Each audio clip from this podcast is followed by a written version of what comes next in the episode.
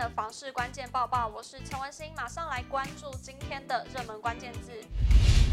今天的热门关键字：通勤宅。台北捷运已经是双北地区居民通勤时不可或缺的一环。而通勤时间一直是买房族在意的关键。永庆房屋统整了距离台北车站通勤时间十五分钟内，总共六十二个站点的周遭房价。马上来看最新的统计数据，其中可以看到橘线的捷运三和国中站房价最实惠，平均单价为四十点一万元，而紧邻的两个捷运站点平均单价价差最大的为公馆站和万隆站，价差高达了三十万元。细看距离捷运台北车站十五分钟捷运车程内，平均单价最低的前五名捷运站点都位于三重地区的捷运城线站点上，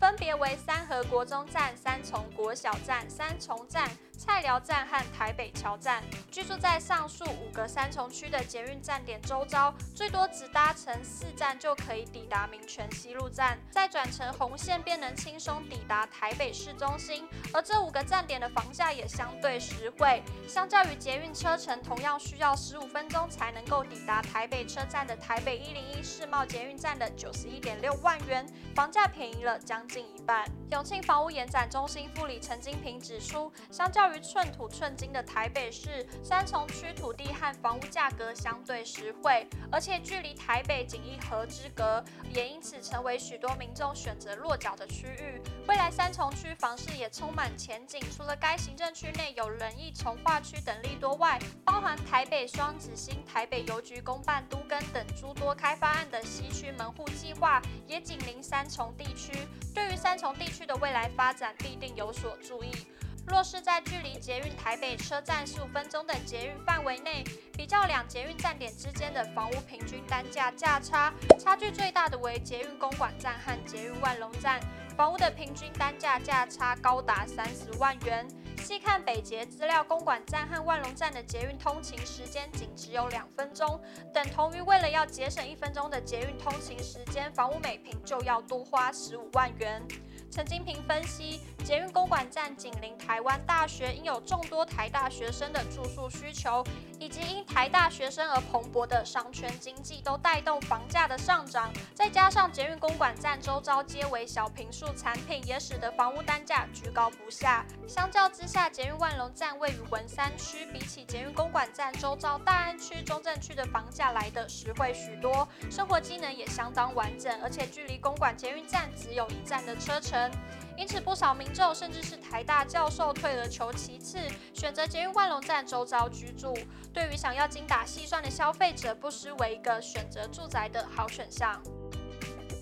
今天的精选新闻，首先来看到台积院发布最新的二零二三年景气调查报告，包含营建业、制造业、服务业、营业气候测验点都上升，其中制造业营业气候测验点呈连续四个月上扬态势。而在营建业方面，台积院产经资料库总监刘佩珍指出，两景气再度转上扬，主要来自于营造业看好二月及未来半年景气表现。业者手中在建工程水位充足，加上公共建设陆续的动工，有利于土木工程业者工程款收入增加。不过房市部分就仍不乐观。刘佩珍提了四个利空因素，认为未来半年房市将冷却进入盘整期。期盼了十五年，国道七号正式获行政院核定，未来高雄市区东侧将新增一条南北向的高速公路，将提供高雄港洲际货柜中心便捷连外增。加高雄港的竞争力，并促进市区道路交通安全，自小客车能有效与大货车分流，降低行车的风险。路线由小港南新路一路往北，至国史人物，一一四年动工，一百一十九年完工，分标施工，分阶段通车，将为高雄交通环境带来崭新变革。最后来看到，根据廉政中心资料显示，去年二十五到三十岁的房贷族的房贷收支比高达百分之八十。就等于说是要拿月薪的八成来缴房贷。根据联征中心资料显示，去年第四季年龄在二十五至三十岁的年轻房贷族，平均授信额度为七百八十九万元，平均贷款利率为百分之一点九一。若以三十年期本息均摊型房贷试算，每月需缴两万八千八百零九元。对照主计处统计，去年二十五至二十九岁年轻人的平均月收入仅为三万六千一百一十六元，换算下来，年轻房贷族的房贷收支比高达百分之八十。